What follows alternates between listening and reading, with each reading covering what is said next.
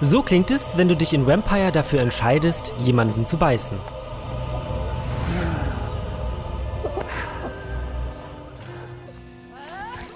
Und so klingt es, wenn du niemanden beißt und deshalb jeden Kampf verlierst.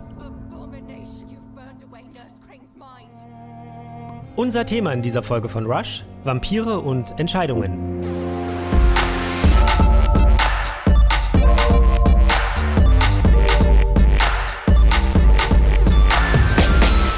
Ihr hört Rush, den Gaming-Podcast von Giga Games und Detector FM. Wir nehmen Spiele ernst und sprechen in dieser äh, Folge über Entscheidungen in Videospielen, wie zum Beispiel in den beiden aktuellen Don't Not-Spielen Vampire und The Awesome Adventures of Captain Spirit.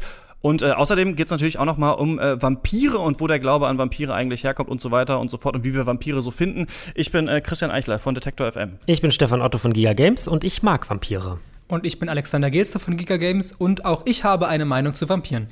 Und äh, wir nehmen das gerade schon zum zweiten Mal auf, aber nur die ersten fünf Minuten von, von diesem Podcast, weil ich vergessen habe, auf den Aufnahmeknopf zu drücken. Ähm, ich bin bei euch in Berlin. Yay. Und obwohl man so Podcast-Folgen eigentlich ja nicht datieren soll, aber ich sage es jetzt, ist wirklich gerade eben ist Deutschland aus der Fußball-Weltmeisterschaft rausgeflogen. Ich habe es hier gerade noch in diesem, ich bin manchmal noch so eine halbe Stunde, bevor ich hier zu euch komme, in so einem äh, Hipster-Café, wo alle nur Englisch reden, aber da ist halt WLAN, da bin ich immer noch, sitze manchmal noch am äh, Rush-Script hier am, am Rosa-Luxemburg-Platz. Und ähm, da waren die Leute den Tränen nahe. Aber ähm, ich bin eigentlich so der Fußballfan, deswegen ist es für mich nicht so schlimm. Also es ist eine weirde Stimmung. Also man ist draußen, ne, alles äh, Fußball und dann geht man hier rein und redet über Vampire. Finde ich ganz witzig. Ja. Ist auch viel cooler, also über Vampire zu reden als über Fußball, finde ich. Das ist meine ganz persönliche, ganz private Meinung und jeder darf natürlich Fußball so sehr lieben, wie er möchte.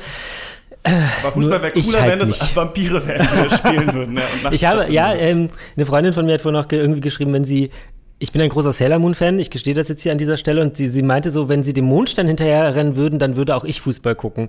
Ähm, ich würde Fußball nur dann gucken, wenn sie dem Mondstein hinterherrennen, außerdem das Kostüm äh, von Sailor Moon anhätten und nebenbei noch Lip-Sinken und das ganze RuPaul's ja. Drag Race hieße. Okay, dann. Nur um das mal kurz klarzustellen, wie sehr ich eine Abneigung gegen Fußball hege. Liebe. liebste Sailor-Kriegerin? Sailor Moon. Uranus, achso, ich glaube Uranus war bei mir früher, als ich auf RTL 2 das mal geguckt habe. Naja, ja. egal. Du bist äh, äh, zurück, äh, nicht aus Japan, sondern ähm, aus Los Angeles. Wir haben letztes Mal über die, die E3 gequatscht, äh, über einen großen Teich geskypt. Jetzt bist du wieder da. Wie geht's dir? Bist du gejetlaggt? Nee, ich, also gejetlaggt bin ich jetzt nicht mehr, weil ich ja jetzt äh, tatsächlich auch schon wieder ein paar Tage in dieser Zeitzone bin. Ähm, und ansonsten geht's ziemlich gut, weil die E3 ist natürlich super anstrengend, aber ich hatte direkt danach noch eine Woche Urlaub, was äh, semi-entspannend war, aber unterhaltsam und interessant. Ich war nämlich in New York und habe mir New York angeguckt und Brooklyn und so Sachen und das ist nochmal ein, ein, ein, ein ganz anderes Feeling als dieses Los Angeles. Wie war für dich E3, Alex, eigentlich? Nicht, dass wir jetzt nochmal hier anderthalb Stunden reden, aber ich meine, die hatten wir letztes Mal nicht dabei. Ähm. Es war dieses Jahr tatsächlich ein bisschen entspannter, da ich letztes Jahr selber mit in Los Angeles war Stimmt, und mir ja. das ein bisschen Geschehen da angucken durfte. Und diesmal war ich sozusagen hier ähm, im Homeoffice oder zumindest im, im Berliner Office. Aha, Im Homeoffice? Nee, nee, nee. ich war schon hier in der Redaktion, aber natürlich auch mit bisschen verstärktem Schichtbetrieb. Also ich war dann an vielen Tagen hier eben schon früh um sechs, um eben die, das Material aus LA entgegenzunehmen. Das heißt, da musste mein Biorhythmus so ein bisschen umstellen. Es hat aber jetzt im Nachhinein aber auch den positiven Effekt gehabt, dass ich mir das gleich ein bisschen angewöhnt habe und jetzt jeden Tag einfach mal eine Stunde eher aufstehe und noch ein bisschen Sport mache. Das war auch lange überfällig. Wow, also können wir kurz festhalten, früh, früh aufstehen und quasi zusätzlich arbeiten sorgt bei Alex dafür, dass er trainierter wird am Ende im Laufe der Zeit. Krass. Hallo. Bei mir sorgt das dieser Podcast dafür, dass ich heute Morgen früher aufgestanden bin, um noch hier ähm, Captain Spirit zu spielen. Also eher das Gegenteil, einfach die ganze Zeit Videospiele. ähm, ganz eine Frage habe ich noch, hab ich noch zur, zur E3. Wie ist es ja. denn, wenn man weil ich, ich frage mich immer so ein bisschen, wie sehr ich dich darüber dafür beneide, dass du hinfährst. Ne? Und ich denke mir dann immer so, ich, man kriegt ja auch von hier dann viel mit und sieht viele Trailer und sowas. Und was ihr ja vor Ort habt oder was ihr natürlich eh in eurem Job mega oft habt, ist ja mit Entwicklern zu sprechen über ihre Spiele. Und das kann ja cool sein. Aber ganz oft, wenn ich so Interviews sehe, ist ja auch viel so Pressegeblubber und man muss irgendwie so ein bisschen rauslesen, okay, ja, darüber dürfen sie nicht reden, das dürfen sie nicht sagen und sowas. Ist doch schon auch super anstrengend es manchmal, in, also zumindest in meinem Fall ist es in 80 Prozent auch einfach Pressegeblubber, wie du das jetzt gerade ja. so schön gesagt hast. Ähm, was äh, teilweise auch dazu führt, dass wir für bestimmte Titel keine Interviews führen, weil klar ist, dass wir nichts herausbekommen als ja. das, was wir vorher sowieso schon wissen, weil uns die Presseabteilung das schon freigegeben hat, sozusagen. Ähm, und ansonsten ist es natürlich für mich persönlich immer ziemlich spannend zu sehen, wer diese Menschen sind, die diese Spiele, die wir alle so toll oder nicht so toll finden, eigentlich ähm, machen und wie die selbst auf ihr Produkt äh, da sozusagen mhm. schauen. Und manchmal merkt man auch bei bestimmten Titeln, dass ähm, der ein oder andere Entwickler nicht, selbst nicht so richtig von dem überzeugt ist, was er da produziert ja. hat und das jetzt aber sein muss, weil er es ja verkaufen muss. Ja. Das ist mir auf der E3 auch bei Natürlich sind hier Lootboxen drin, das haben wir schon immer. Bei, bei zwei Titeln ist mir das auf der E3 tatsächlich auch so gegangen. Jetzt, jetzt in diesem Jahr, wo ich dachte so, hm, da ist jetzt aber nicht so, stehst jetzt nicht ganz so dahinter, ne? Mhm. Fand ich interessant, ja.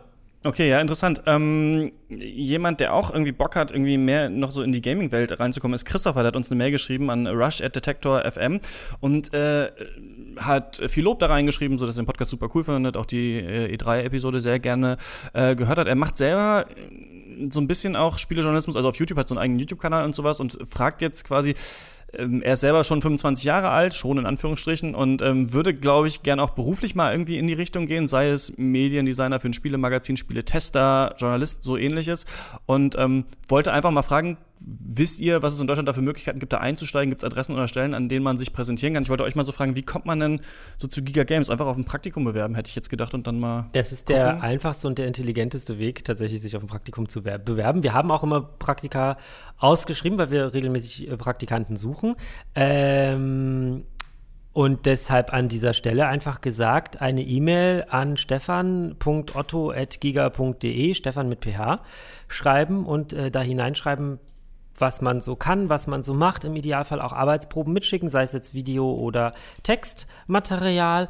Und dann äh, gucke ich mir das an und dann schauen wir, ob es da in irgendeiner Art und Weise eine Zusammenarbeit gibt. Also nur als Beispiel, wir haben ähm, äh, bis Ende des letzten Jahres zum Beispiel auch einen Praktikanten gehabt, der jetzt nach wie vor auch noch für uns in, ähm, in freier Tätigkeit sozusagen arbeitet, weil der halt noch nebenbei studiert und so weiter und so fort. Aber der hat uns halt in seinem Praktikum so überzeugt äh, von seiner Leistung, dass wir gesagt haben, hey, ähm, wir können dir jetzt nicht auf der Stelle und sofort irgendwie die Traumredakteursstelle anbieten, aber wir haben ja auch in Zukunft irgendwie immer mal wieder irgendwas frei. Bitte bleib so lange noch in anderer Form bei uns, bis wir dann schauen können, ob wir dich dann irgendwie anders einsetzen können, eventuell.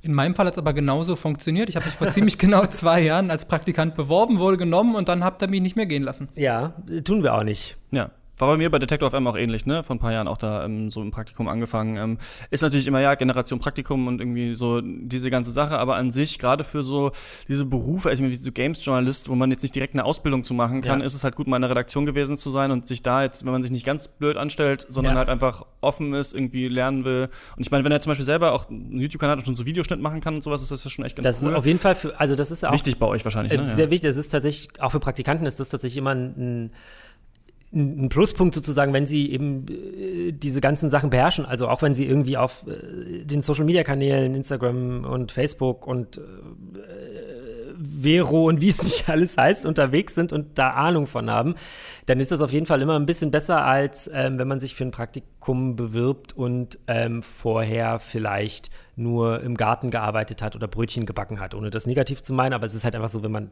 mit einer gewissen, mit einem gewissen Interesse für all diese Sachen sich bewirbt, dann sind die Chancen halt einfach größer, dass es halt auch funktioniert mit einem Praktikum. Und tatsächlich, also es ist ja auch bezahlt, es ist nicht so, dass die Leute bei uns umsonst arbeiten. Ähm, also hoffe ich, dass sie nicht umsonst arbeiten, sie arbeiten aber auch nicht kostenlos. Und ähm, ja, wie gesagt, das ist eigentlich in den um eine Floskel zu vermeiden. Im, im, im, Im, Medien, im Medienbereich ist das halt auch einfach der idealste und der einfachste Einstieg, wenn man äh, nicht gerade sowieso im Studium steckt und ein Pflichtpraktikum machen muss. Klar.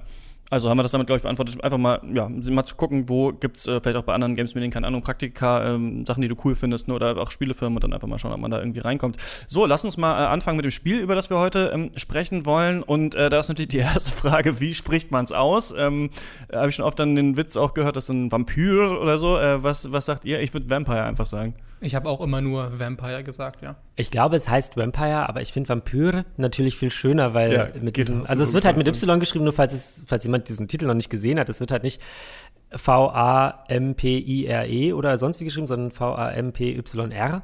Und ähm, das ist doch auch, ist das nicht auch ein, Alex, hilf mir kurz, ist der nicht auch irgendwie aus dem, aus östlichen Ländern?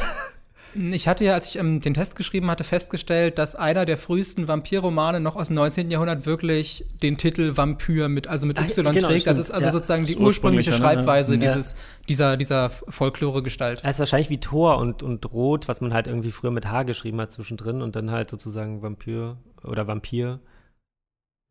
Ja.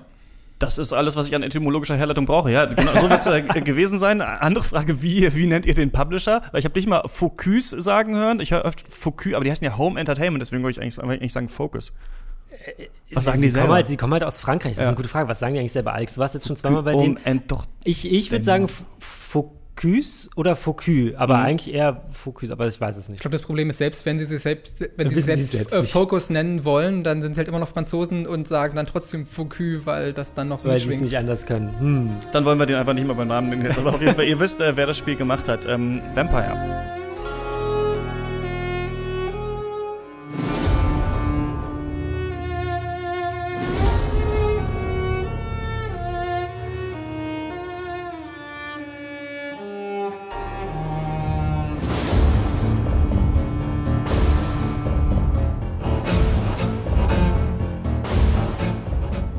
Alex, willst du mal kurz erklären? Du hast den Test ja auch gemacht für äh, Giga Games, zum Erklären, worum es geht, für alle, die es nicht mitbekommen haben.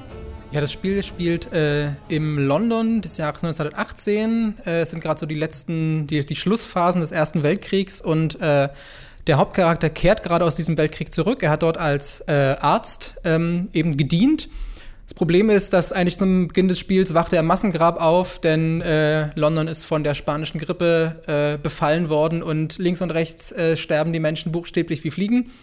Ähm, Im Massengrab ist es allerdings gar nicht das Problem, äh, sozi sozial tot zu sein, weil er nämlich als Vampir neu erwacht.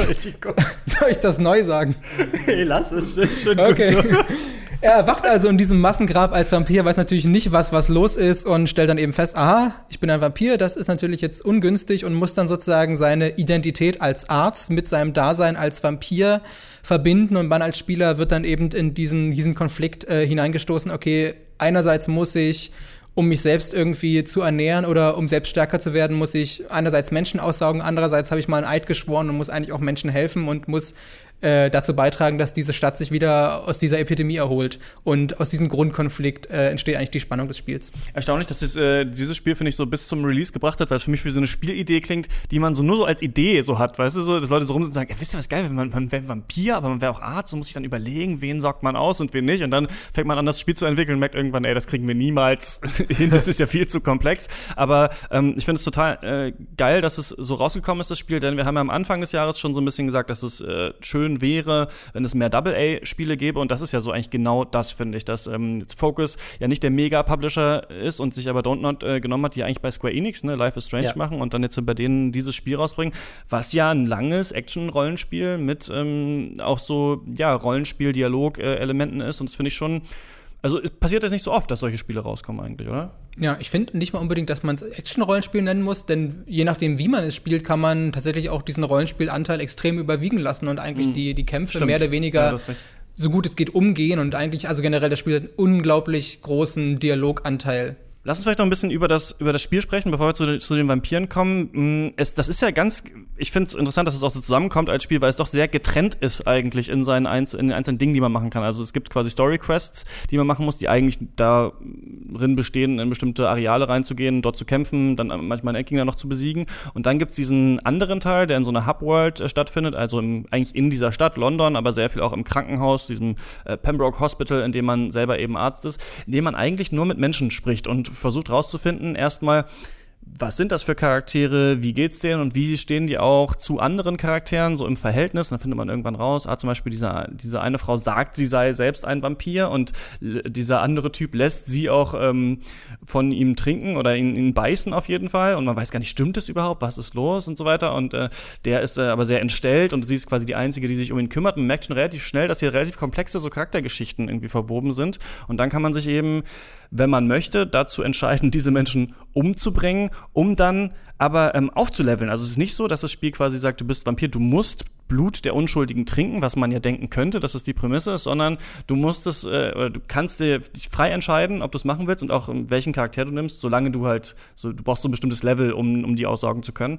Ähm, und äh, dann sind die Leute eben nicht mehr da und du weißt aber auch nicht, äh, was dann mit denen ist oder wer vielleicht da noch dranhängt. Ne? Also wenn du die Charaktere nicht gut kennst, dann weißt du vielleicht nicht, waren die beiden vielleicht ein Liebespaar und dann kann es sein, wenn du den einen aussaugst, dass dann der andere sich umbringt oder so. Und du machst es aber hauptsächlich, um dich aufzuleveln. Das fand ich total interessant und es bringt einen natürlich auch immer in diese ähm, Bredouille, sich zu überlegen, okay, bin ich stark genug für den nächsten Kampf oder soll vielleicht jemand dran glauben? Und du, Alex, glaube ich, hast wahrscheinlich wie ich am Anfang versucht, gar keinen umzubringen, oder? Genau, ich kann mir vorstellen, dass viele am Anfang des, äh, des Spiels diesen, diesen Grundsatz haben, okay, also es ist auch tatsächlich, dass der, der Protagonist sich selbst am Anfang schwört, weil da passiert ein Unglück, was ich jetzt nicht beschreiben will, und dann sagt, okay, danach will ich nie wieder äh, einen unschuldigen Menschen töten. Und dann ging es mir zumindest so, dass mir das natürlich auch vorgenommen habe und dann so spätestens beim ersten, zweiten, dritten Boss mir dachte, uh, das wird ja doch langsam knifflig, mhm. da mache ich vielleicht doch mal eine Ausnahme und dann mache ich später noch eine Ausnahme und noch eine Ausnahme und am Schluss hatte ich dann doch plötzlich so 20 Menschen oder mehr auf dem Gewissen und man hat aber trotzdem interessanterweise die ganze Zeit das Gefühl, naja, ich bin ja eigentlich der Gute und ich mache ja doch nur Ausnahmen und das ist irgendwie notwendiges Übel und merkt gar nicht, wie man da doch sehr in diesen äh, Killing Spree, nenne ich das jetzt mal, doch irgendwie reinrutscht und dann wirklich, also ich war dann am Schluss Schluss des Spiels in so einem Punkt, wo ich dann nochmal eben auf meine, ja, so auf, auf meine, auf meinen, äh, auf meine Taten zurückgeblickt habe und mir mhm. dachte, oh, hm, das, tatsächlich, das ist wirklich sehr aus dem Ruder gelaufen, das hatte ich nicht so geplant. Bei mir auch, da waren alle tot nämlich. Also alle, das ist nämlich so, dass du ja dann, ähm, wenn, also es ist so, es gibt so vier verschiedene Bezirke dieser Stadt London und in jedem dieser Bezirke gibt es eine Person, die ist eine Pillar oder eine Säule, also die hält so ein bisschen diesen Bezirk zusammen. Das ist zum Beispiel der Chef von dem Krankenhaus. Und wenn denen was passiert, dann äh, bricht natürlich auch dieser Bezirk ähm, zusammen. Oder wenn, ähm, es ist auch so, dass äh, verschiedene dieser Personen krank werden können. Also du bist auch wirklich Arzt und musst dann auch versuchen, irgendwie ähm, Medizin herzustellen, denen zu zu geben. Und dann kannst du immer auf so einer Karte gucken, okay, hier in diesem Bezirk gibt es zwölf Leute, vier davon sind krank, ähm, zwei sind vielleicht schon gestorben oder habe ich schon umgebracht. Und dann ist es so, dass dieser Bezirk immer weiter kippen kann. Und wenn das zu doll ist, dann sterben alle von denen. Deswegen wäre es natürlich, äh, wenn man weiß, es läuft darauf hinaus, gut, die alle zu töten und aufzuleveln, weil wenn man, was mir passiert ist, halt einfach mal, also ich habe es erst so gespielt, wollte niemand umbringen, war dann so zehn Stunden drin, dachte so, okay, jetzt, jetzt killst du mal zwei, jetzt sorgst du mal zwei aus und guckst mal, was passiert. Und dann war das irgendwie halt zwei so total wichtige. Und äh, dann ist echt dieser ganze Bezirk äh, gekippt, da dieses, dieser, der, glaube ich, dritte, den man, den man ähm, kriegt. Und dann war ich auf einmal ganz vorsichtig, dann war ich so, okay, jetzt darf ich niemanden mehr umbringen und hab's dann irgendwie dann auch so gespielt. Also das ist auf jeden Fall ganz ähm, interessant. Bevor wir äh, über die Vampire sprechen, würde ich dich noch gerne fragen, weil das überall geschrieben wird und da würde mich da einfach deine Meinung interessieren, denn du hast das Spiel ja so ganz gut bewertet, wie du die Kämpfe fandest. Also ähm, bevor wir jetzt interpretieren und über Vampire quatschen, Gameplay, Kampfmechanik, ich habe viel gelesen, dass die Leute das wirklich schrecklich fanden. Ja, ich meinte ja gerade schon, dass äh, Action-Rollenspiel vielleicht nicht das richtige Wort ist, da zumindest für mich die Kämpfe eigentlich gar kein so entscheidender Teil sind und ja, vielleicht ist auch sogar ein bisschen die Intention ist, dass die Kämpfe jetzt sich dass die Kämpfe sozusagen nicht belohnend sind und sich super spaßig anfühlen, sondern eher so ein notwendiges Übel sind, mhm. weil ja sozusagen durch diesen Frustfaktor, den die Kämpfe eben äh, ausstrahlen können, ja wiederum diese, äh, dieser Zwang entsteht, dass man vielleicht doch mal ein Auge zudrückt und doch den einen oder anderen aussaugt, um sich eben sozusagen diese Qual des Kämpfes so ein bisschen zu erleichtern. Und natürlich ist es wieder, eigentlich ist es natürlich blöd, jetzt den, den Entwicklern vorzuwerfen, okay, ihr habt die Kämpfe bewusst frustrierend und bewusst äh, irgendwie äh, suboptimal umgesetzt. Aber genau das hat für mich irgendwie den Reiz des Spiels ausgemacht, dass ich eigentlich nie kämpfen wollte und eben aus, aus diesem Drang heraus nicht kämpfen zu wollen, sich eben mein Rollenspiel verhalten, also wie ich mich in den Dialogen verhalten habe, eben das hat das total beeinflusst. Mhm. Ähm, ich war, ich bin die ganze Zeit beim Spielen einfach hin und her gerissen gewesen von allen möglichen Aspekten in diesem Spiel und auch von den Kämpfen, weil ich dachte so, ey, da hat jemand, der eigentlich ganz ganz gut so Bloodborne so ein bisschen abgeguckt. Viele, also das Setting ist natürlich auch ähnlich so ein bisschen, ne? Und auch die Gegner, die du da hast, und das sind welche mit so einem Flammenwerfer und solche Gule und sowas, das ist alles auch so ein bisschen wie in dem äh, From Software Spiel. Und zwischendurch dachte ich, es geht halt viel um Dodgen, ne? viel um Angreifen. Ähm, dann manchmal hast du so, hast du Blutmagie und sowas. Und das ist schon eigentlich ganz kompetent, aber ist es halt so ein bisschen zu hakelig, finde ich, dass man oft nicht so genau weiß, wie weit kann der Gegner jetzt wirklich hauen. Dann ist es frustrierend. Dann kommen die Ladezeiten dazu, die manchmal mega lang sind, sodass du halt einen Endgegner verlierst, dann musst du eine Minute warten und sitzt da so und bist bist schon auf 180 so und was, oh Gott, jetzt muss ich erstmal noch warten. Also das sind so Teile, die nervig sind, plus die Gegner wiederholen sich eigentlich die ganze Zeit. Also ich glaube, es gibt so vielleicht so sechs, sieben Gegnertypen so und die sieht man eigentlich dauernd und ich finde gerade später, wenn man versucht viel zu questen und viel so Dinge in der Stadt noch zu erledigen, rennt man halt immer wieder da durch und äh, kommt immer so auch in den gleichen Trott. Man benutzt halt so seine fünf Cooldown-Fähigkeiten so und so war das irgendwie bei mir. Als hat sich da nicht viel geändert dann und das fand ich so ein bisschen äh, so ein bisschen frustig, aber finde trotzdem doch erstaunlich, dass man diese Riesenstadt mit diesem Kampfsystem, mit diesem Rollenspielsystem irgendwie so zusammen in ein Spiel ähm, gepresst hat. Es geht um einen Vampir. Du hast schon gesagt, du magst Vampire, Stefan. Ähm, wie, wird nicht so oft in Videospielen getackelt, dass das Thema als so Hauptthema für ein Spiel. Es gibt natürlich bei Skyrim kannst du irgendwie mal Vampir sein und es gibt äh, das ab und zu mal wieder, aber ich fand es eigentlich Bei Witcher gibt es auch Vampire quasi als Feinde und ähm, bei Blood and Wine bei Witcher 3 gibt es ja die, also gibt es ja nee, nicht, also das gesamte Spoiler, die gesamte Storyline dreht sich quasi um Vampire sozusagen von, äh, von dem DLC. Ähm, deswegen Blood. Ähm, aber ansonsten fällt mir jetzt spontan auch kein anderes Spiel ein, bei dem Vampire irgendwie einen krassen Hauptcharakter spielen. Zumindest nicht in der jüngeren Geschichte. Ja. Also ich glaube, das eines der populärsten und auch Ach, äh, äh, besten Vampirspiele ist natürlich äh, ja, Vampire the Masquerade ja, Bloodlines. Genau. Ähm, das erste Spiel mit der Source Engine, Fun Fact. Ähm, aber natürlich, und ich, vielleicht das Problem, also ich glaube, Vampire kommen an sich schon häufig vor, aber dann eben eher als klassische Gegner. Und ich glaube, dass warum es nicht gern als, äh, warum sie nicht gern als Hauptfiguren benutzt werden, ist, weil es eben diesen, diesen Grundkonflikt voraussetzt, dass sich die gesamt, das gesamte Spiel mit diesem, eben mit dieser Vampirproblematik äh, auseinandersetzen muss, weil ja natürlich ein Vampir immer hin und her gerissen ist zwischen, okay, will ich jemanden umbringen, ich muss mich aber irgendwie selbst erhalten, ich muss Blut trinken, wie will man das überhaupt spielmechanisch äh, umsetzen und wir haben es ja gerade festgestellt, bei Vampire dreht sich eigentlich der gesamte, das ganze, gesamte Konzept des Spiels dreht sich genau um diese Frage. Und wenn man jetzt sagt, also man kann sozusagen nicht einfach als Gimmick äh, einen Protagonisten zum Vampir machen, sondern man muss dann diese Konsequenzen immer irgendwie mit, mitdenken und die zum, irgendwie zum Hauptfokus des ganzen Spiels ernennen. Und da gibt es irgendwie viel, was man so über Vampire weiß, finde ich. Also wenn man jetzt sagen, wenn es um Werwölfe geht, weiß man, okay, irgendjemand, also es ist Vollmond, jemand wird zum Wolf und bringt Menschen um Silber, ist gefährlich. So, das sind so die Sachen, die mir da einfallen. Aber bei Vampir gibt es schon mehrere Sachen. Also irgendwie hat kein Spiegelbild, irgendwie muss Blut trinken, kann nur nachts, also da kann nicht ans Tageslicht kommen, ne? ist unsterblich, ähm, kann andere Haare. zum Vampir machen. Hä? Haben rote Haare. Ach, genau, zum Beispiel sowas glitzern im Sonnenlicht. Ähm, solche Sachen gibt's alle.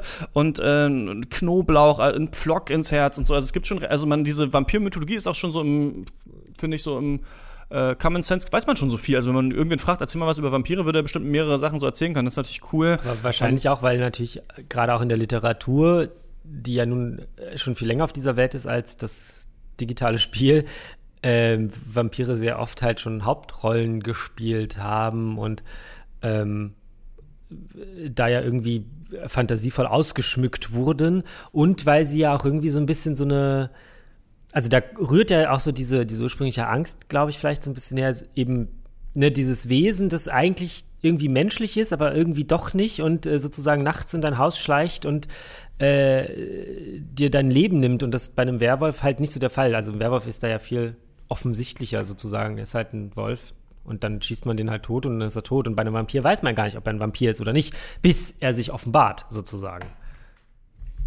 Bei Vampiren kommt natürlich auch dazu, äh, dass eben, weil sie schon so lange jetzt, ich sag mal jetzt ganz grob 200 Jahre irgendwie in unserem kulturellen Bewusstsein sind, dass sie auch immer wieder in irgendeiner Art und Weise neu erfunden werden. Also das äh, ist zum Beispiel, was man eigentlich auch, äh, wenn wir jetzt über Twilight reden, dem gutheißen muss. Also ob was man jetzt äh, qualitativ von, von der Buch erhält, äh, sei dahingestellt. Aber eigentlich ist es total interessant, dass dieser Aspekt des Vampire glitzern im Sonnenlicht, das war halt ein komplett neuer Aspekt, der irgendwie diese ganze Vampirmythologie nochmal komplett auf den Kopf gedreht hat, weil das war halt, das hat halt genau diese ganzen vorherigen Annahmen, die man über Vampire hat, und diese ganzen Klischees nochmal äh, irgendwie äh, dahingestellt und nochmal, man musste plötzlich neu, völlig neu über diesen, diesen Mythos nachdenken. Und da hat tatsächlich auch Vampire einige interessante Ansätze. Genau, über die wir gleich dann noch sprechen äh, können. Ich habe ähm, mit äh, jemandem gesprochen, der sich sehr gut mit dem Thema Vampire auskennt. Und das war das Thomas äh, Bohn von der Uni, von der Uni Gießen. Der ähm, ist Osteuropa-Wissenschaftler und hat tatsächlich äh, ein Buch auch zum Thema geschrieben, äh, Der Vampir, ein europäischer Mythos, und sich mal angeschaut, quasi, wo kommt eigentlich dieser ganze Vampir-Glaube her? Und äh, werden auch so ein bisschen darüber äh, sprechen, dass das dann oft auch zusammengedacht wurde, ne? Zombie, Vampir, Wiedergänger und so weiter. Und das können wir uns jetzt mal anhören. Schönen guten Tag. Ja, schönen guten Tag nach Leipzig. Kann man ganz einfach sagen, was ist denn eigentlich ein Vampir? Gibt es da eine landläufige Definition oder eine, auf die Sie dann gekommen sind? Landläufig lautet die Definition, der Vampir ist ein Blutsauger. Wenn man die kulturellen, historischen Wurzeln zurückverfolgt, hat man eher den Eindruck, in den betroffenen Dorfgemeinschaften des Donau-Balkan-Raumes handelte es sich um eine Leiche, die nicht verwest und von der Krankheiten und andere Bedrohungen ausgingen. Das ist ja eigentlich das, was man heute als Zombie bezeichnet, oder? Ja, der Vampir ist ein universales Phänomen. Er ist in allen Kulturen, allen Weltregionen anzutreffen, hat unterschiedliche Schattierungen. Das Blutsaugen wird mit dem Wort Vampir verbunden. Wenn man genauer hinschaut, von den serbischen Ursprüngen her auf die Nachbarvölker schaut, dann stellt man fest, dass es in den südslawischen Sprachen ganz unterschiedliche Bezeichnungen gibt. Der Vampir ist nichts anderes als ein Gespenst, ein Geist. Von ihm geht wie schon gesagt, Schaden aus. Das ist das Brisante für die Betroffenen in der Region in historischer Perspektive. Sie sagen, den gibt es in vielen verschiedenen Kulturen. Also äh, was gibt es in verschiedenen Kulturen? Dass Leichen zurückkommen oder wirklich auch dieses Blutsaugen? Ja, das ist der Glaube an Gespenster. Die Wurzeln sind natürlich auch darin zu sehen, dass mit dem Siegeszug des Christentums die Erdbestattung äh, ausgegriffen hat, also Leichen nicht mehr verbrannt worden sind, dass die Hinterbliebenen Sorge zu tragen hatten, dass die Seele ungehindert in den Himmel aufsteigen kann. Mit einem Wort, in dem Moment, wo bei den Beerdigungsbestattungsriten Unregelmäßigkeiten aufgetreten sind. Da erhoben sich Verdachtsmomente.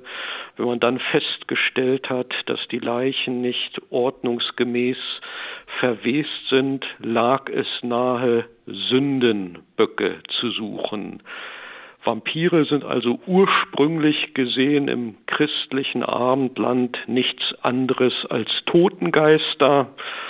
Vor dem Hintergrund der Aufklärung ist dann das Wort Vampir bekannt geworden. Als Überleitung, ohne die Leipziger Vampirdebatte hätte es kein Grafen Dracula gegeben. Was ist das, die Leipziger Vampirdebatte? Die Habsburger haben Unregelmäßigkeiten im Umgang mit Toten festgestellt im Jahr 1725, als sie auf dem Vormarsch gegen die Osmanen waren. Sie haben eine Kommission dorthin geschickt. Die Militärärzte hatten im Wesentlichen den Auftrag festzustellen, ob hier eine Seuche vorliegt. Eine Zeitungsnotiz, die 1725 in Wien davon berichtet hat, wurde in Leipzig aufgegriffen von Michael Ranft, der dazu eine Dissertation verfasst hat. Ranft war der Erste in Deutschland, der das Thema äh, wichtig und ernst genommen hat. Er hat allerdings auch zurückgegriffen auf ein mitteleuropäisches Phänomen, nämlich auf die Nachzehrer. Nachzehrer sind Tote, die vermeintlich an ihrem Leichentuch zehren oder kauen. Man hat vom Schmatzen und Kauen von Toten in Gräbern gesprochen. Und Ranft legte nun eine protestantische Interpretation der Dinge vor, die da lautete, Nachzehrer oder Vampire sind der Einbildung der Hinterbliebenen geschuldet. Aber warum gab es dann so einen Hype, wenn dann doch viele gesagt haben, oder warum hat sich der Glaube an Vampire weitergetragen, wenn damals viele gesagt haben, es seien nur Hirngespinste gewesen? Da kommen natürlich viele Faktoren zusammen. Die Aufklärung hat sich ja gerade als Gegenmodell zum Aberglauben definiert. Dann hat man auf den Osten und Südosten geschaut und hier dann Phänomene festzumachen versucht, die nach Aberglauben rochen. Es hat also auch viel mit Vorurteilen, Stereotypen zu tun. Geister, Gespenster, Hexen, Vampire, das sind immer die anderen, das sind Phänomene, die anderen Religionen und Kulturen zugeschrieben worden sind. Da der Südosten Europas zu dieser Zeit noch von den Osmanen beherrscht worden ist, hat man daraus eine Orientalisierung gewissermaßen gemacht. Ah, also auch ein Politikum eigentlich, der Vampir. Kann man so deuten. Das war mehr oder minder ein transnationales Medienereignis, es war eine Zeit, in der die Zeitungen entstanden sind, sodass auch verschiedene Disziplinen, zunächst die Theologen, dann die Ärzte, dann die Philosophen dazu Stellung genommen haben. Im zweiten Drittel des 18. Jahrhunderts wurde dann das als Thema der Poesie um 1900 der Prosa entdeckt, so dass der Vampir in Begriff als solcher einen Siegeszug angetreten hat. Im 19. Jahrhundert wurde Vampirismus gern auch den Polen angelastet. Das war dann mehr oder minder ein antislawisches Stereotyp, was im Zeitalter des Nationalismus von deutschen Publizisten immer wieder zu Felde geführt worden ist. Im 19. Jahrhundert kam eher so ein bisschen das schlechte Gewissen zum Tragen. Tabuthemen wurden häufig mit Vampirismus in Verbindung gebracht. Das Liebes- und Geschlechtsleben von Witwen war beispielsweise ein Thema, wo der Vampir dann immer gleich als Erklärung im Hintergrund mit hervorgeholt worden ist. Also Tabubrüche in Gesellschaften, die doch durchaus auch mit teuflischem Gebaren bis hin zum Vampirismus identifiziert worden sind. Soweit also Thomas Bohn, ähm, ja, zur Geschichte der Vampire. Er hat selber so eine Erzählerstimme, ne? Also man kommt so richtig so in, ähm, in, wie heißt es? Weiß ich nicht. In Trance? In Trance, vielleicht? genau. In so, eine, in so eine Trance und, und, und lauscht ihm. Finde ich sehr interessant, ähm, dass auch der Vampir früher schon ja wie so ein Medienhype irgendwie war. Ne? So, so ein Gerücht, das äh, sowohl dann an den Unis, aber auch in der Philosophie und überall so diskutiert worden ist. Und ganz interessant finde ich diesen Punkt, den er gesagt hat, dass ähm, das sind immer die anderen, ne? so Monster, Geister und so weiter. Das ist ganz interessant, denn auch so, wenn man sich so ein bisschen zu Vampiren äh, durchliest, auch so in, ab dann so Bram Stokers Dracula und so, da wird natürlich auch mit den Vampiren immer so vieles verhandelt. Einerseits natürlich so Monströses, vor dem man Angst hat, das dann in den Charakter reingepackt wird. Das hatten wir schon in dieser Folge über große Monster bei Monster Hunter. Ne? Da ging es auch so ein bisschen darum, dass quasi alles, was wir nicht verstehen können, das wird dann durch so Bestien ausgedrückt. Beim Vampir aber auch so ein bisschen das, was wir vielleicht auch selbst werden oder vor, vor dem wir auch selbst bei uns vielleicht Angst haben, also vielleicht auch so sexuelle Gelüste oder ähm, zum Beispiel auch, dass so Sexuelles mit dem Tod so zusammengebracht wird irgendwie, so eine ganz seltsame Faszination so davon ausgeht. Gibt auch ganz über so Gothic-Bands und sowas, dass es immer wieder so aufkommt und das hast du natürlich dann auch so beim, beim Vampir. Und ich persönlich finde beim Vampir noch so ganz geil als so Monster, dass es dieses aristokratische, gesellschaftlich, so verschwörungstheoretisch noch so hat. Also irgendwo, es ist nicht so, das ist nicht irgendwo ein Monster, das kommt und dich umbringt, sondern das sind hochintelligente, unsterbliche Wesen, die so ihre eigene Schattengesellschaft irgendwie so haben. So, das finde ich am Vampir auch noch irgendwie so total faszinierend, ja. Ja, hat mich alles sehr stark an so einen äh, Roman, ich glaube, der ist von Markus Heitz gewesen, Die Kinder des Judas erinnert, der übrigens teilweise auch in Leipzig spielt, lustigerweise. Und ähm, da ist sehr viel von dem, was er gerade erzählt hat, wird da sozusagen aufgegriffen und halt in eine, in eine schöne Vampirgeschichte gesponnen, in der es um rothaarige Vampire geht, deswegen habe ich das schon gesagt. Fand ich aber äh, ziemlich spannend, dass der Autor, also der Herr Heitz, ich glaube, der heißt so, dass der sich das da auch nicht einfach nur so aus seinem Köpfchen gezogen hat, sondern offensichtlich viel Recherche betrieben hat. Wollte ich nur mal so erzählen. Habt ihr ähm irgendwelche anderen so Lieblingsvampire oder irgendwelche Geschichten, die ihr mal gelesen habt oder so, wo ihr sagt, irgendwie da seid ihr mit Vampiren mal in Kontakt gekommen noch? Buffy.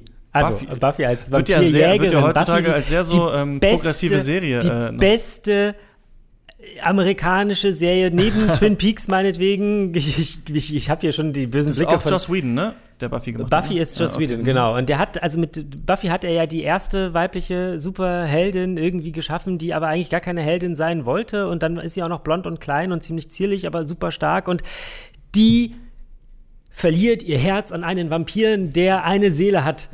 Ist es die, Angel? Das ist Angel, ja. Okay, und er verliert die Seele, weil sie sich so stark lieben. Und am Ende lieben sie sich immer noch, aber sie können nicht zusammen sein, weil er würde seine Seele wieder verlieren und dann liebt sie einen normalen Vampir, der auch eine Seele bekommt. Ganz strange. Ist Egal, übrigens auch, habe ich auch gelesen, dass quasi, dass quasi im Vampir-Mythos oder in dieser Liebe zwischen dem normalen Menschen und dem Vampir so ähm, das auf die Spitze treiben dieser ganzen Romeo und Julia-Sache ist. Also quasi so die ultimative Romanze, so die Romanze so zu einem äh, ja, unsterblichen Untoten. Und Tod. Genau. Und du hast natürlich immer diese so. super tragische Seite, dass der Vampir natürlich weiterlebt und äh, ja. dann die Person wahrscheinlich stirbt, es sei denn, er macht sie auch zu einem Vampir. Ähm, wir haben es vorhin angesprochen, ähm, Vampire uh, The Masquerade Bloodlines, dieses Spiel. Ich hatte das damals auch äh, auf dem PC, hab's auch gezockt und fand es auch äh, richtig cool. Ähm, und ich kannte da schon die Rollenspielvorlage von, ähm, wie heißen die Feder und Schwert, glaube ich, ne? Äh, die das, die, die, die, also die haben so ganz viel, die haben so verschiedene Sachen. Ich glaube, Vampire die Maskerade ist so ihr großes äh, Rollenspiel. Also für alle, die es nicht kennen, Pen and Paper Rollenspiel kennt man mittlerweile, glaube ich, schon. Gibt es auch viele auf YouTube und sowas. Aber äh, Leute sitzen zusammen, es gibt einen Erzähler, man macht sich Charaktere, das, was man im Rollenspiel so macht, aber halt mit in Erzählung. Und ähm, bei Vampire äh, die Maskerade ist es so, dass auch dieser Vampirmythos so total weit aufgefächert wird und so erklärt wird, quasi, dass Kain damals, als er Abel getötet hat, der erste Vampir war und dann gab es die, jeder der er zum Vampir gemacht hat, dann gibt es so Generationen und es gibt tausend Clans und dann gibt es tatsächlich einen Clan, der irgendwie gegen Knoblauch allergisch ist oder der kein Spiegelbild hat, aber es sind dann halt nur bestimmte und so und das ist, war total cool. Also ein paar Runden haben wir mal gespielt und hat sich dieses, ähm, das so durchzulesen. Deswegen äh, finde ich das Thema auch ähm, wirklich interessant und, und cool und ähm, würde dich nochmal fragen, Alex, findest du denn das, also Vampire, das Spiel jetzt, es hat ja nicht dieses ultra kitschige, mega übertriebene des Vampir-Seins. Ne? Ich habe jetzt auch gelesen, dass der Vampir quasi in unserer Zeit jetzt immer so ein bisschen zahmer gemacht wird, als er mal war. Ich hätte mir schon so ein paar so trashige Vampir-Blutpartys im Spiel gewünscht, hätte ich schon witzig gefunden. Also diese, diese Seite wird nicht so viel, da wird nicht so viel drüber gesprochen, aber es hat natürlich irgendwie so andere Aspekte, oder? Na, mir ist halt aufgefallen, äh, allein schon als ich das Spiel schon einige Wochen vor dem Release durfte ich das in Paris schon mal Probe spielen für ein, zwei Stunden und da ist mir schon aufgefallen, Moment, warum hat denn mein Vampir eigentlich ein Spiegelbild? Hab ich dann den Entwickler gefragt, gefragt, er meinte so, na, wir machen so ein paar Sachen ein bisschen anders, als wir das gewohnt sind. Deshalb hatte ich auch schon angesprochen, dass äh, Vampire da doch einige Stereotypen nochmal angeht und nochmal hinterfragt. Allein zum Beispiel die Frage, die in Vampire zumindest in einigen Quests dann doch sehr zentral ist, ist zum Beispiel die Frage, ob denn ein Vampir auch an Gott glauben kann, ob der religiös sein kann und ob denn zum Beispiel grundsätzlich jedes Kreuz einen Vampir abschreckt oder ob das wieder nur in bestimmten, in bestimmten Kontext eine Rolle spielt.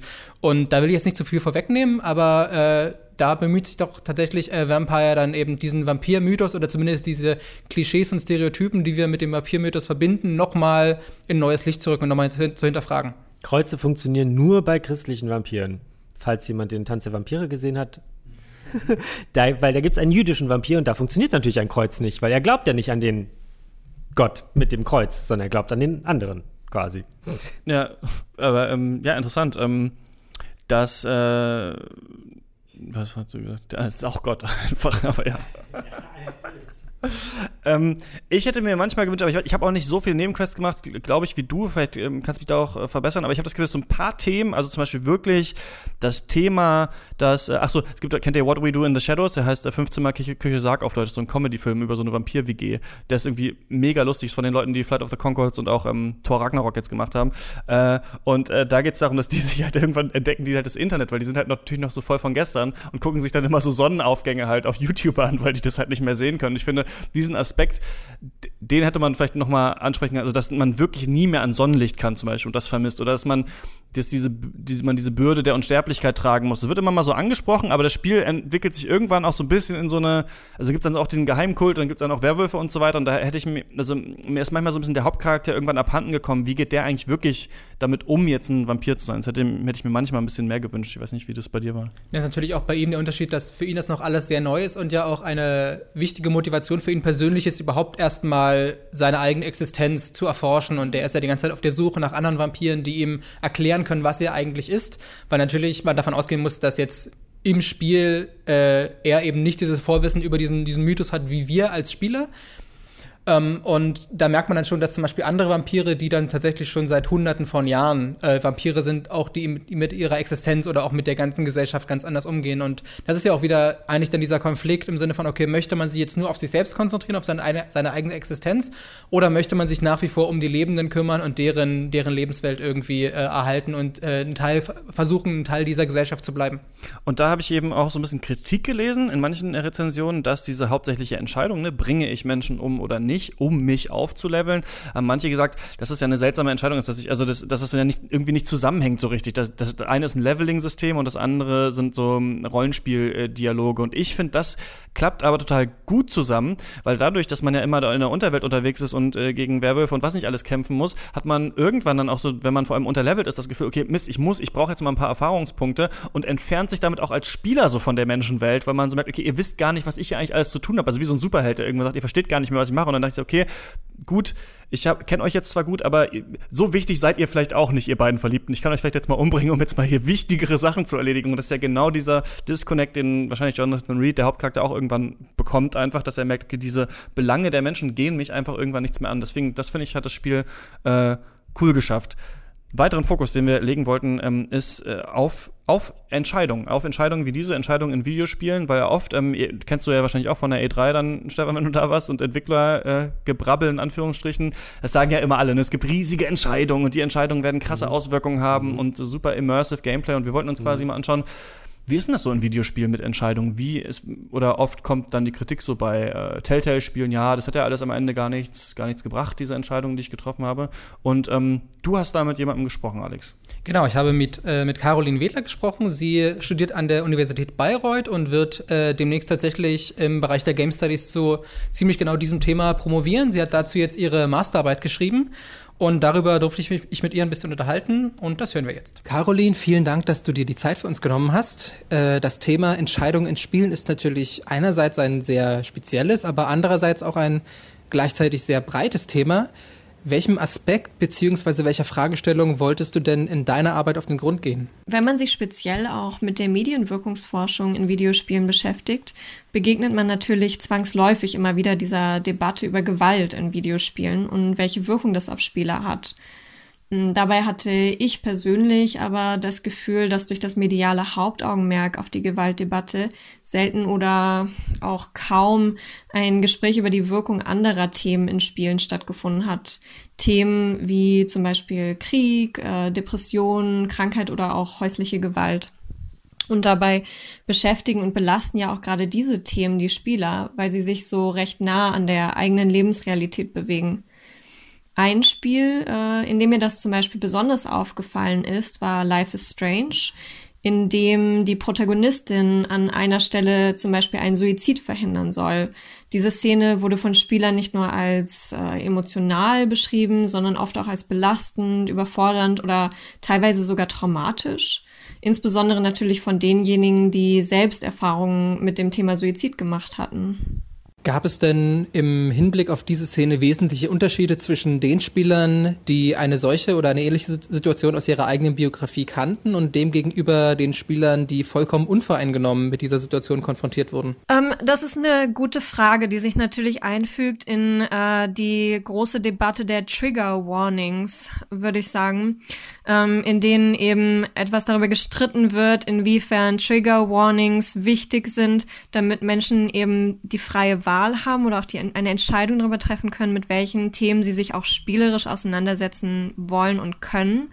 Ähm, und inwiefern auf der anderen Seite Trigger Warnings vielleicht ähm, wie Zensur funktionieren. Und auch da gibt es eben ganz unterschiedliche Meinungen, speziell auch in Bezug auf diese Szene. Die Entwickler von Life is Strange haben da nicht nur ein gewagtes Thema dargestellt, sondern haben auch in Bezug auf die Spielmechanik etwas gewagt. Ähm, weil die Protagonistin in dem Spiel ja die Möglichkeit hat, ihre getroffenen Entscheidungen zumindest temporär oder kurzfristig rückgängig zu machen und die Spielemacher dieser Protagonistin aber genau in dem Moment des ähm, drohenden Suizids ihr diese Möglichkeit entzogen haben. Also sie verliert in dem Moment ihre, ihre Kräfte, die Zeit zurückzudrehen. Ähm, das heißt, dass die Spielemacher gerade aus dieser speziellen Situation im Endeffekt eine Situation gemacht haben, die endgültig war, wenn man nicht gerade ja aus dem vorgesehenen Rahmen des Spiels ausgebrochen ist und einen alten äh, Speicherpunkt geladen hat. Ähm, und gerade da haben manche Spieler eben so eine Art Geniestreich drin gesehen, ähm, dass das Spiel eben auch wirklich diese Unberechenbarkeit und die Unumkehrbarkeit des realen Lebens widerspiegelt und andere Spieler sind gerade damit eben gar nicht zurechtgekommen, weil sie gesagt haben, wenn ich Spiele spiele, dann möchte ich auch, dass sich das in diesem spielerischen Rahmen bewegt. Und ähm, das ist eben gerade das Besondere an diesen Spielen, die wir dann Decision Games genannt haben, weil es eigentlich ähm, für diese speziellen Spiele mit diesem großen ähm, Fokus auf Entscheidungen noch keine richtige Kategorie gibt. Ähm, und das Besondere an diesen Decision Games ist eben, dass, ähm, dass da ganz stark diese Grenze zwischen Fiktion und Wirklichkeit ähm, verschwimmt, könnte man sagen, weil es eben diese Schwere und Bedeutsamkeit der Realität in das Spiel überträgt und dem Spieler zudem auch noch eine Verantwortung aufbürdet. Im Endeffekt ist das auch eine Ansicht, gerade in Bezug auf diese Entscheidungsspiele, die sich so ein bisschen von diesem ähm, altbekannten Konzept des Magic Circles von Huizinga unterscheidet, nämlich der Vorstellung, dass Spiel so eine Art ähm, abgeschotteter Raum ist, in dem sich der Spieler ähm, in die Spielregeln einfügt und eine fiktive Rolle annimmt und es dadurch eben auch so ein Stück weit ähm, von sich, von dem Spielgeschehen distanziert. Ähm, und gerade in, in diesen hochemotionalen Spielen mit ernsteren Themen, in denen ähm, die Spieler eigene Entscheidungen treffen und damit auch die Verantwortung für das Geschehen tragen, ähm, findet meiner Meinung nach so etwas statt, ähm, das ich als Transplay bezeichnen würde, als übertragendes Spiel.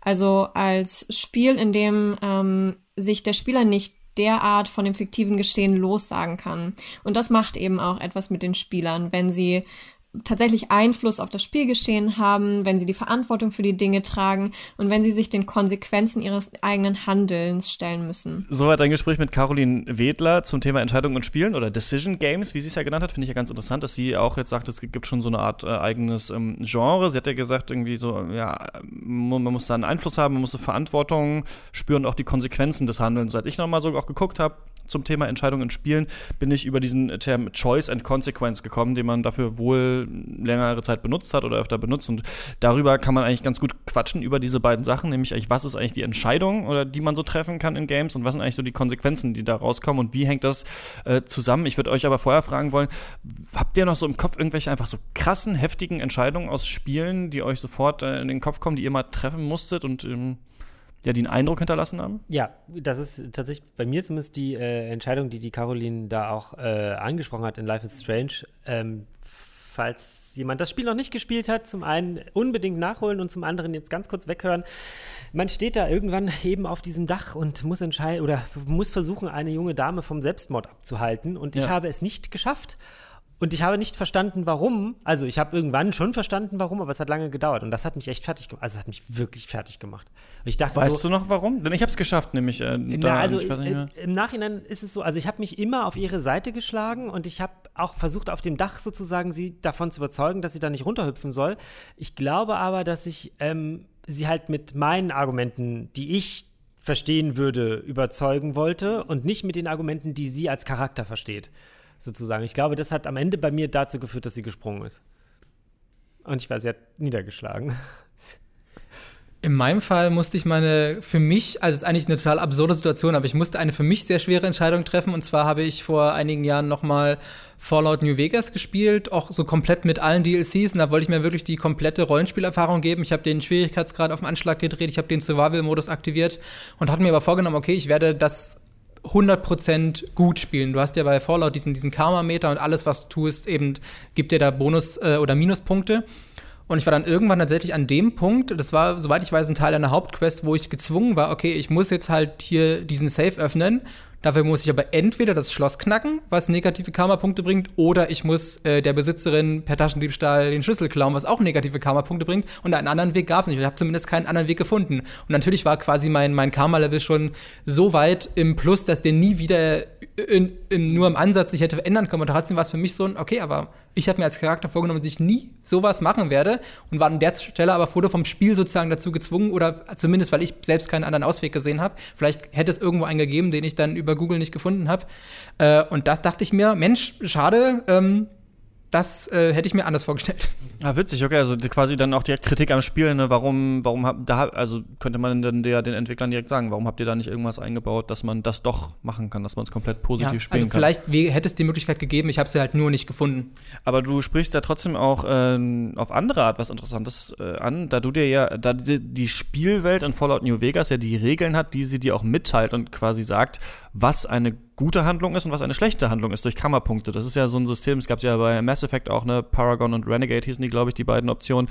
Oder also einfach gut oder böse, gab es auch bei Infamous, dass du dann immer genau weißt, also ja, willst du den Schulbus äh, mit den Kindern, der gerade an der Klippe steht, retten? Oder also manchmal auch so richtig, also früher gab es oft auch so Billo-Entscheidungen, wo so irgendwie klar war, ja, also klar, das muss, also jeder vernünftige Mensch würde das machen, oder du spielst halt absichtlich böse, so ungefähr. Und heutzutage, wie jetzt bei Life is Strange zum Beispiel, was du angesprochen hast, Stefan, ist es ja nicht mehr äh, so klar. Also ja. natürlich ist es klar, dass wir sie sie da, dass, dass wir nicht wollen, dass sie sich umbringt, aber du kriegst dafür jetzt äh, keinen Malus oder so später mir im fällt, Spiel. Mir fällt noch ein anderes Beispiel ein, äh, auch was mich äh, ein bisschen aus der Bahn geworfen hat. Und zwar habe ich vor kurzem ja erst The Witcher 3 sozusagen gespielt und beendet.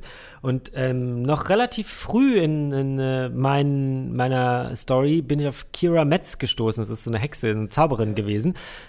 Und ich habe sie getötet, so am Ende. Ich wollte halt den alten Spielstand nicht laden, weil ich hätte natürlich auch eine andere Entscheidung nehmen können, aber bei mir hat sich die Story quasi so entwickelt, dass ich sie am Ende töten musste, weil sie halt mit dieser also sie hatte ja im Turm, hat die da irgendwas über von so einem Zauberer, der irgendwie Nekromantie betrieben hat und hat irgendwelche Aufzeichnungen von ihm gehabt und sie wollte diese Aufzeichnung irgendwie für sich behalten und ich habe aber gemeint, nee, aber eigentlich musst du sie zerstören und dann sind wir in Streit geraten und am Ende sie halt, musste ich sie halt töten.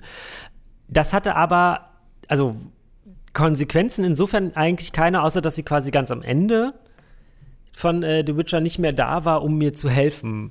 So, und just in dem Moment aber war es eher nur so, okay, jetzt habe ich die getötet, krass, ich wollte sie eigentlich gar nicht töten, aber mal gucken, was noch passiert. Das hat aber just in dem Moment hat es tatsächlich keine Auswirkungen. Genau auch noch so kleine Sachen, auch bei The Witcher. Ähm, eine junge Dame ähm, liegt in einer Kräuterhütte und äh, die Dame, die die Kräuter verkauft, sagt mir, rette sie doch, gib ihr doch eine Schwalbe. Eine Schwalbe ist der Heiltrank. Und ich äh, ach so, aber seid ihr im Klaren, dass dieser Heiltrank natürlich nur für Hexer ausgelegt ist und äh, sie da im Zweifelsfall nicht, nicht gerettet werden kann und so. Und ich denke mir natürlich als guter Mensch, aber ich will sie doch retten. Ich muss sie doch retten. Also gebe ich dir eine Schwalbe. Und das hatte dann zur Folge auch irgendwie 100 Millionen, 1000 Milliarden Quests später, dass ich auf ihren Freund treffe und der mir vorwirft, dass ich sie gerettet habe, weil es wäre viel besser gewesen, wenn sie gestorben wäre. Okay. Und ich dachte so, what the fuck? Interessant, interessant auf jeden Fall die beiden, Das beiden waren so, also das waren für mich auch noch so Momente, wo ich dachte so, huh?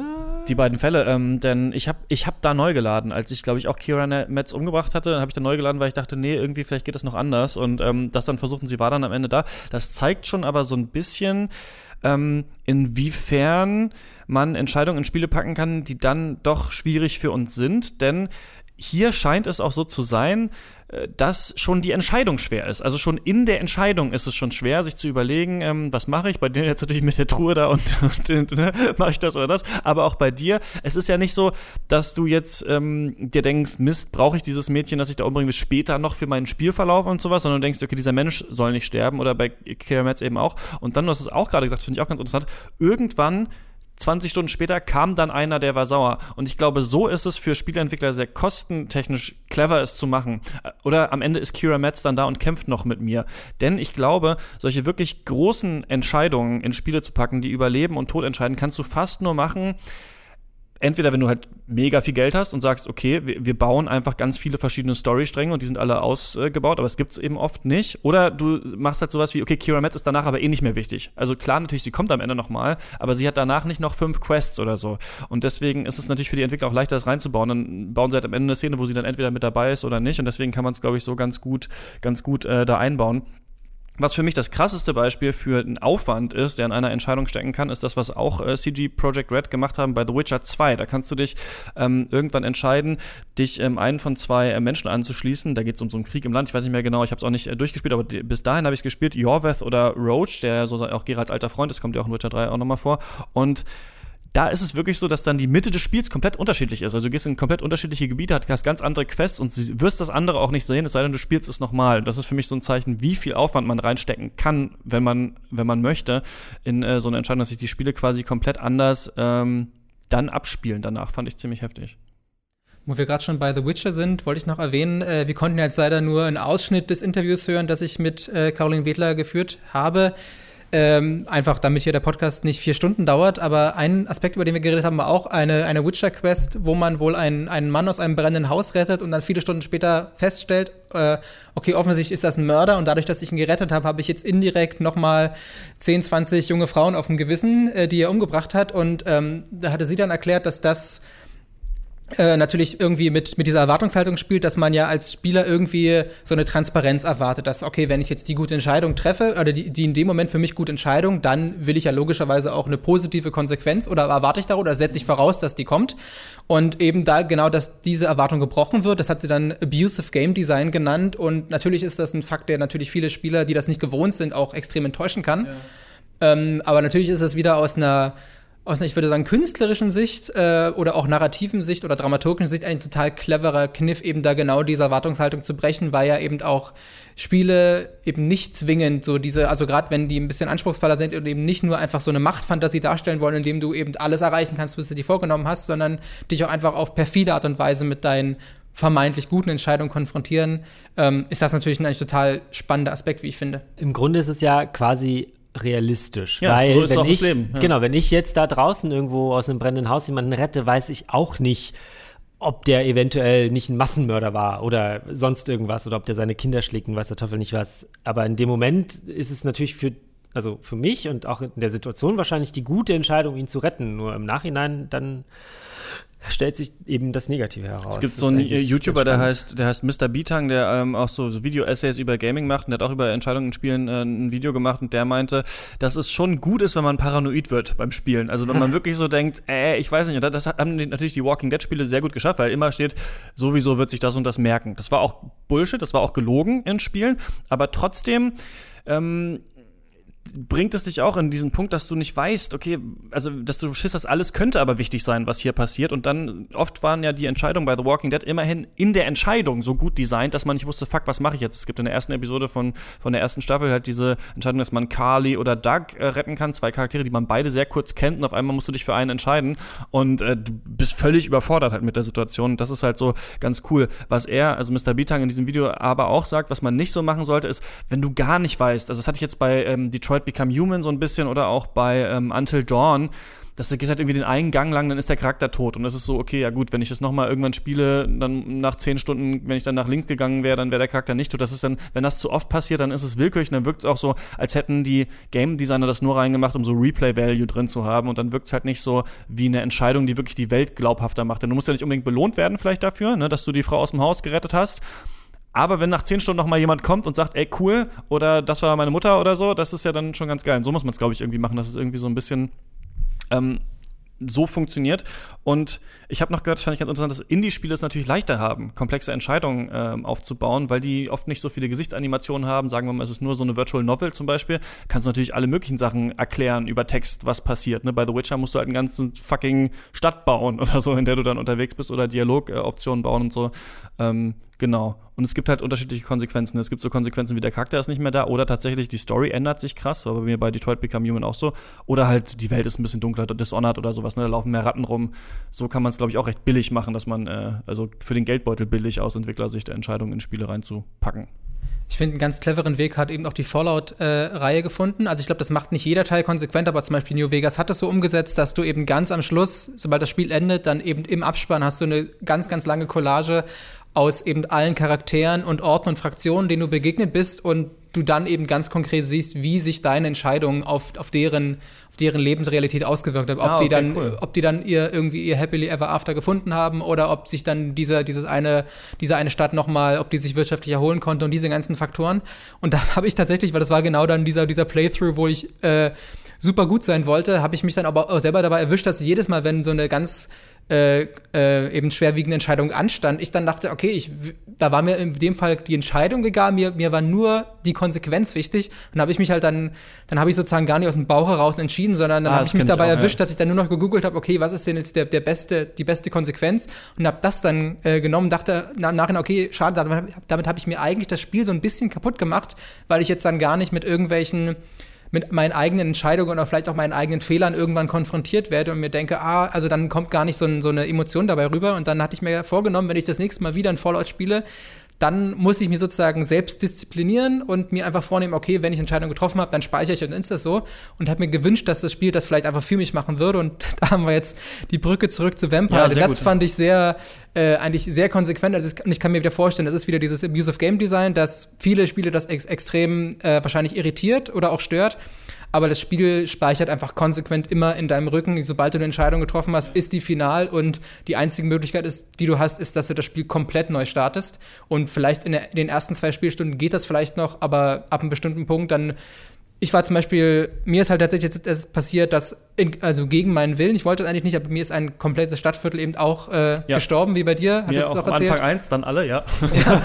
Und dann wusste ich, okay, in jedem anderen Spiel würde ich jetzt neu laden und es be besser probieren. Ich habe es auch, auch überlegt, ne? Mist, dann dachte ich, okay, Mist, ach das, ach, das hätte ich jetzt ja gar nicht gedacht. Okay, dann lade ich nochmal neu und dann war so, ach, ach, geht nicht. Und dann dachte ich so, ah, eigentlich auch ganz cool, dass das Spiel auch durchzuspielen ist, ne? Auch wenn die ganzen Stadtviertel alle weg sind, ja. Genau, und das, also ich, mir würde jetzt spontan kein anderes Spiel einfallen, wo ich dann so konsequent gewesen wäre und trotzdem weitergespielt hätte. Und einfach durch diese eigentlich relativ simple und perfide Mechanik habe ich dann doch mal ein Spielerlebnis gehabt, was ich so eigentlich bisher an keinem anderen Rollenspiel hatte, wo ich wo ich sozusagen die, meine, meine Palette an Fehlern vor mir gesehen habe, aber wusste, okay, das war jetzt meine Entscheidung, es geht auf meine Kappe, damit muss ich leben.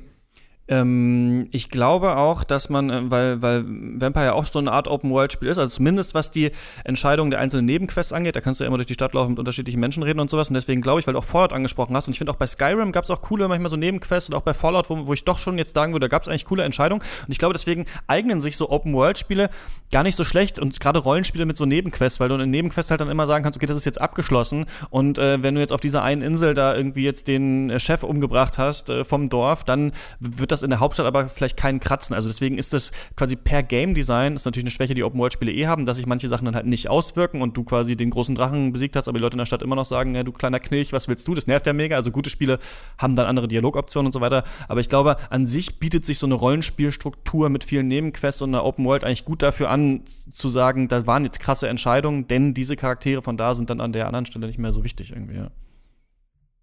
Ja, irgendwie so, ne? Ist halt immer die Frage, wie konsequent sich dann diese, diese Entscheidung halt wirklich auswirkt. Also ob man dann eher so ein bisschen dieses Kopfkino hat, uh, da, ich habe jetzt Leute auf dem Gewissen, oder ob man wirklich das Gefühl hat, okay, das wirkt sich jetzt auf meine, auf meine nächsten 20 Spielstunden wirklich merklich aus. Dass eben zum Beispiel äh, ich jetzt eine Waffe habe, die ich sonst nie gehabt hätte, oder dass eine komplette, äh, eine komplette, zum Beispiel bei Morrowind, wenn man da die, die Hauptquest löst, dann wird halt eine komplette äh, Wetterphase aus dem Spiel entfernt. Also es gibt dann nicht mehr, es gibt dann keine Sandstürme mehr, die halt vor, vorher im Spiel extrem genervt haben. Und dann hat man wirklich das Gefühl, okay, das habe ich jetzt erreicht, das habe ich freigespielt, das war meine, meine Errungenschaft. Und ähm, klar, wenn das konsequent umgesetzt wird, dann äh, freut mich das. Ja, und ich glaube, ähm, bei Vampire ist es ja so, dass die verschiedenen Teile, also es ist ja dann wirklich, also es ist klar, wenn du jetzt viele Menschen umbringst, so, dann sagt schon mal noch irgendein Charakter auch in der Hauptquest dann mal, was hast du getan, wen hast du alles umgebracht, so. Aber so richtig, das ist schon ein bisschen unverbunden, diese Sachen, ne? Ob jetzt die, also das ist natürlich einerseits cool, weil du kannst das Spiel auch durchfallen, wenn die ganze Stadt verrottet ist und alle tot sind, aber es ist natürlich auch ein bisschen unrealistisch, dass das geht. Und deswegen sind die Hauptquests immer eigentlich mit Charakteren, die nicht diese Charaktere sind, mit denen du die ganze Zeit quatscht, die du aussaugen kannst oder nicht. Und das ist äh, schon cool, weil das Spiel so zusammenkommt. Aber ja, ich glaube, ein bisschen müssen wir uns davon verabschieden, dass es dieses irgendwann dieses Spiel geben wird, das äh, aussieht wie äh, Next Gen und es gibt tausend Entscheidungen und alle sind wichtig und es gibt hunderttausend Stränge und ich glaube, also wahrscheinlich viel weiter als ähm, Detroit Become Human es zum Beispiel jetzt macht. In dem Fall wird man da wahrscheinlich nicht kommen können, glaube ich. Das, ich lehne mich jetzt ein bisschen weit aus dem Fenster. Aber ich glaube, dass es durchaus noch ein Stückchen weiter geht und dass dieses Spiel gerade von einem polnischen Studio in Entwicklung ist. Da bin ich sehr gespannt, ja, was die machen. Die, die sind ja alle Vampire, haben wir ja gehört. ähm, die, oder wurden sie okay. mal, oder wurden sie wurden mal so äh, bezeichnet, damals war das so. Ähm, äh, ja, da bin ich gespannt, was sie bei, aber habt, habt ihr da als letzte Frage was mitbekommen, irgendwie, wie das bei Cyberpunk ähm, aussehen soll mit so. Ja, wir haben ja bei Cyberpunk, ähm, ich hatte es, glaube ich, in dem letzten Podcast ja schon erzählt, wir haben ja fast eine Stunde lang eine Präsentation gehabt, die ähm, auch jetzt nach fast nee, nach nicht fast, sondern nach mehr als zwei Wochen sozusagen nach wie vor für mich die beste Präsentation auf der E3 2018 gewesen ist, weil sie eben genau das gezeigt hat, was für dieses Spiel relevant ist, nämlich wie es funktioniert und wie Entscheidungen in diesem Spiel funktionieren und wie Kämpfen in diesem Spiel funktionieren kann, aber nicht muss. Also alles, übrigens alles in diesem Spiel und alles, was wir da gesehen haben, war immer ein, es kann so sein, aber es muss gar nicht so sein. Also hättet, man hätte sich auch vollkommen anders entscheiden können und die Story oder den, Nebenquest-Teil, den wir da sozusagen gesehen haben, es war nur ein Teil einer Nebenquest, der hätte auch nochmal vollkommen anders aussehen können. Und deswegen glaube ich schon, dass es, es geht schon noch ein bisschen weiter. Ähm, wahrscheinlich so ein komplett, komplett freies und äh, es sieht super aus und es ist alles komplett freies Spiel, wird es vielleicht wirklich niemals geben. Wobei, wenn wir schon künstliche Intelligenzen entwickeln können, die Go spielen und sich das gegenseitig selbst beibringen, dann schaffen wir auch das mit den Vielleicht tatsächlich. Ich glaube bei so bei so bei so bei so ähm, ja bei diesen bei diesen Singleplayer Spielen, die nicht so eine offene Welt haben, so viele Nebenquests und sowas, da wird's glaube ich, da wird's glaube ich irgendwann schwer, aber ich glaube an sich kann man sagen, es ist gut, wenn die Entscheidungen schon in der Entscheidung schon hart sind, weil es dir irgendwas bedeutet und also ich glaube am besten ist echt, du kennst die Charaktere schon, du weißt irgendwas los ist, du musst dann eine Entscheidung treffen, die auch für deren Leben eine Auswirkung hat. Vielleicht gar nicht irgendwie für deinen Spielstand, aber erstmal so die für diese Menschen wichtig ist und die schon schlimm ist so zu entscheiden und dann ist natürlich natürlich toll, wenn dann danach später sich noch die Welt verändert, wenn andere Menschen das noch wissen. Oder, was natürlich auch viele Spiele machen, wenn die Charaktere sich noch so ein bisschen dran erinnern können. Ne? Das, ich habe neulich einen, bei Gamasutra oder so, so einen Artikel gelesen, wo einer erzählt hat, wie sie in so ein Rollenspiel so rein skripten, verschiedene Stimmungen die Charaktere zu dir haben. Also, dass dann halt, wenn die Leute irgendwie dich hassen, dann wird halt äh, so, werden so ein paar Adjektive rausgekürzt und durch andere verändert und so können sie das quasi so anpassen, je nachdem, wie die dich finden. Und das hat, hatte ich zum Beispiel bei The Walking Dead auch das Gefühl immer, dass klar, äh, das das Ziel ist das gleiche, das auch wer anders hat, aber mich fand halt Kenny die ganze Zeit scheiße. Hatte ich so fünf Staffeln, also fünf Folgen lang das Gefühl so. Und das hat auch noch geklappt. Also es, manchmal reicht auch das, glaube ich, so, genau. Ja, jetzt äh, die Entscheidung treffen, den Podcast zu beenden. Und was machen wir nächstes Mal? Müssen wir auch besprechen. Ja, ja äh, auch, ein, auch ein Spiel mit, machen, ne? mit, mit schwerwiegenden Entscheidungen sozusagen. Hebe ich die Waffe auf oder verstecke ich mich weiterhin? In der nächsten Folge reden wir über Fortnite. Genau. Ähm, da, ja, was soll, was soll ich dazu? Warte mal. Genau, und ich werde mal versuchen, obwohl ich gerade umgezogen bin, kein Internet hat, aber vielleicht kann ich bei der Arbeit ein bisschen was äh, zocken und ein bisschen Das, was wir hier den ganzen Tag machen. Genau, das, was ihr, das, was ihr die ganze Zeit macht. ähm, da mal äh, reinzuschauen und mal so gucken, wie, ich habe zwei, ich habe zwei Runden Fortnite bisher gespielt, also mal gucken, wie jemand, der nicht das die ganze Zeit auf dem Schulhof sieht oder ja. bei der Arbeit hier damit klarkommt. Ähm, genau, eine Sache noch, äh, da haben wir jetzt gar nicht drüber gesprochen, aber ähm, die erste Episode Captain Spirit ist äh, ähm, ne, The Awesome Adventures of Captain Spirit, kann man sich äh, frei runterladen, ne? kann man spielen. Stimmt. Ist auch, äh, ist, ja. ist auch von äh, Don't Not, ist ein ganz schöner, ja, so Vorepisode vor Life is Strange 2, ne? auch, auch der gleiche Entwickler soll ja im September, glaube ich, anfangen, ne? die zweite Staffel.